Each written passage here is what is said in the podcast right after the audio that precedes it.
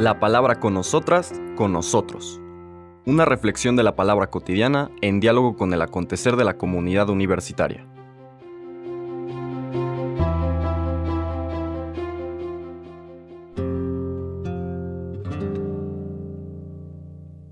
Hola, buenos días. Bienvenidas, bienvenidos a la palabra con nosotras, con nosotros.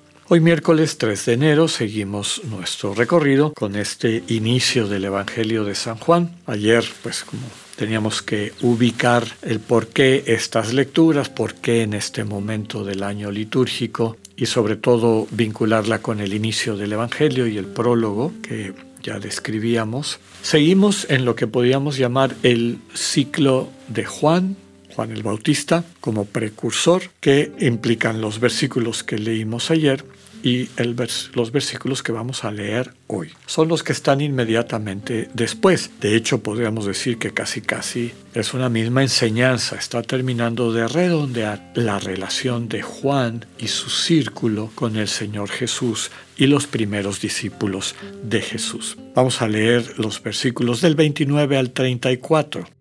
Al día siguiente vio Juan el Bautista a Jesús que venía hacia él y exclamó, este es el Cordero de Dios, el que quita el pecado del mundo. Este es aquel de quien yo he dicho, el que viene después de mí tiene precedencia sobre mí porque ya existía antes que yo. Yo no lo conocía, pero he venido a bautizar con agua para que Él sea dado a conocer a Israel.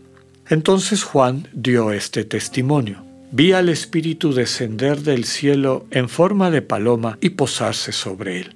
Yo no lo conocía, pero el que me envió a bautizar con agua me dijo, aquel sobre quien veas que baja y se posa el Espíritu Santo, ese es el que ha de bautizar con el Espíritu Santo.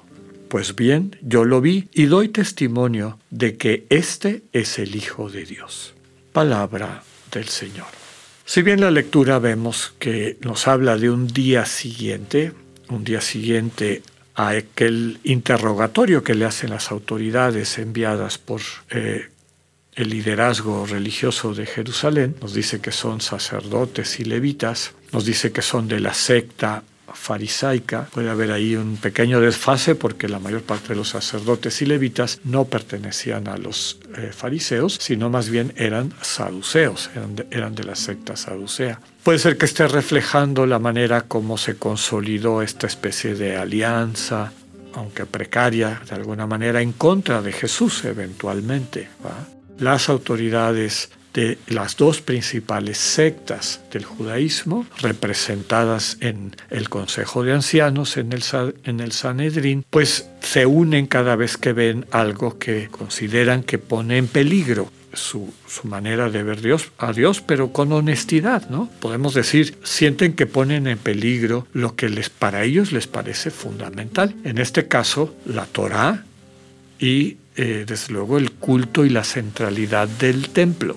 Por eso le preguntan tres cosas a, Juan el Bautista. Le preguntan la primera y más importante y digamos, peligrosa desde su punto de vista. ¿Eres tú el Mesías? Es decir, el consagrado, literalmente ungido, ¿verdad? Pero ya sabemos que eso significaba consagrado el aceite como símbolo de fuerza, de un poder que bendecido por Dios se transmitía a la persona que era ungida, ya fuera rey, ya fuera sacerdote. El Mesías era una especie de rey sacerdote, el enviado directamente por Dios, consagrado para liberar a su pueblo. Digamos que era el líder que esperaban, pero que ponía en duda los otros tipos de liderazgo, tanto civil como religioso. Por eso los reyes o los tetrarcas descendientes del rey Herodes, pues cada vez que alguien levantaba la mano diciendo que podía ser Mesías, pues inmediatamente lo aniquilaban porque era una,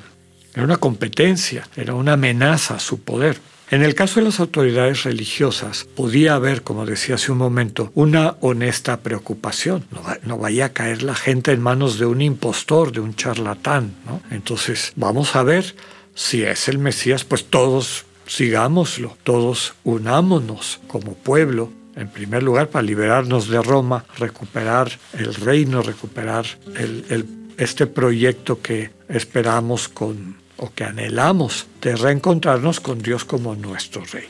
Y por eso no solamente a Juan el Bautista, a muchas personas mandaban estas comitivas o embajadas como para examinarlos, o sea, qué enseñan y poder tener un dictamen. Por eso le preguntan, por, en primer lugar, ¿eres el Mesías? Y él dice que no. ¿Eres Elías? Aquel que se esperaba que vendría antes del Mesías, eh, era parte de esta cultura o sensibilidad apocalíptica, de revelación escatológica, milenarista, de, cambio de época que era prevaleciente en el tiempo de Jesús. Y él dice, no, yo no soy Elías. Eres el profeta. El profeta es una figura que aparece en el Deuteronomio cuando se acerca la muerte de Moisés y Dios promete que va a venir un profeta como Moisés, no identificable con Elías, no identificable con la figura del Mesías, que también estaba muy presente en la imaginería de la gente de esa época, en su expectativa religiosa, sino aquel profeta como Moisés que iba a venir. Bueno, a las tres preguntas dice Juan el Bautista, Bautista que él no era eso. Le cuestionan entonces por qué bautizas en agua, por qué sumerges a la gente en agua. Recordemos que eso es lo que significa el bautismo. Le están diciendo eso porque él está haciendo una práctica que los cuestiona, perdonar los pecados sin ir al templo, sin seguir el caminito que ellos consideraban que era el propio de la ley. Él finalmente les dice que lo único que está haciendo es este bautizo en agua, pues que hace referencia a la práctica de los baños rituales propios de la tradición judía. La gente se tenía que preparar, purificar pero subraya la venida de una figura que es la que todos están esperando. Ayer nos decía, yo no puedo ni, ni desatar, no soy digno de desatarle las cuerdas de sus sandalias, no soy digno de ser su esclavo, es lo que dice literalmente ese texto. Hoy nos dice que ese que viene después de él tiene precedencia sobre él porque existía antes que él. Esta frase en boca de Juan el Bautista viene a reforzar lo que ya nos decía el prólogo del propio Evangelio de Juan. La palabra estaba con Dios y la palabra era Dios. Aquel que va a ser declarado como el Cordero de Dios existía con Dios desde siempre.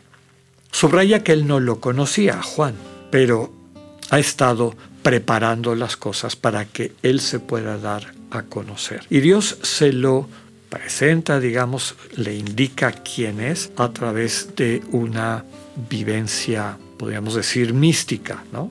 Juan da el testimonio, vi al Espíritu descender del cielo en forma de paloma y posarse sobre él.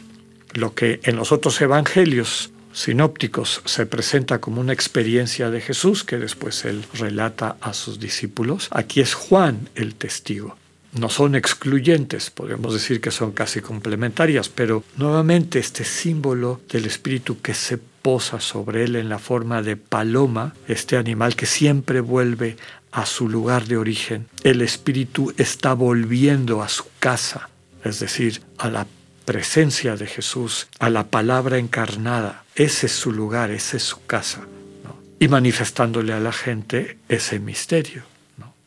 Él será el que bautice, con el Espíritu Santo. Otro elemento que nos viene del Antiguo Testamento y de las revelaciones del Antiguo Testamento. Ahí dice que Dios hará que su, su espíritu descienda sobre su pueblo. Es decir, está subrayando que esta persona de quien está dando testimonio Juan el Bautista es presencia de Dios, porque Dios es el único que va a poder transmitir ese espíritu a su pueblo. Y por primera vez aparece ya al terminar este título mesiánico. Dice Juan el Bautista, doy testimonio de que este es el Hijo de Dios. Y iremos profundizando lo que esto significa en los próximos días. Que tengan un buen día, Dios con ustedes.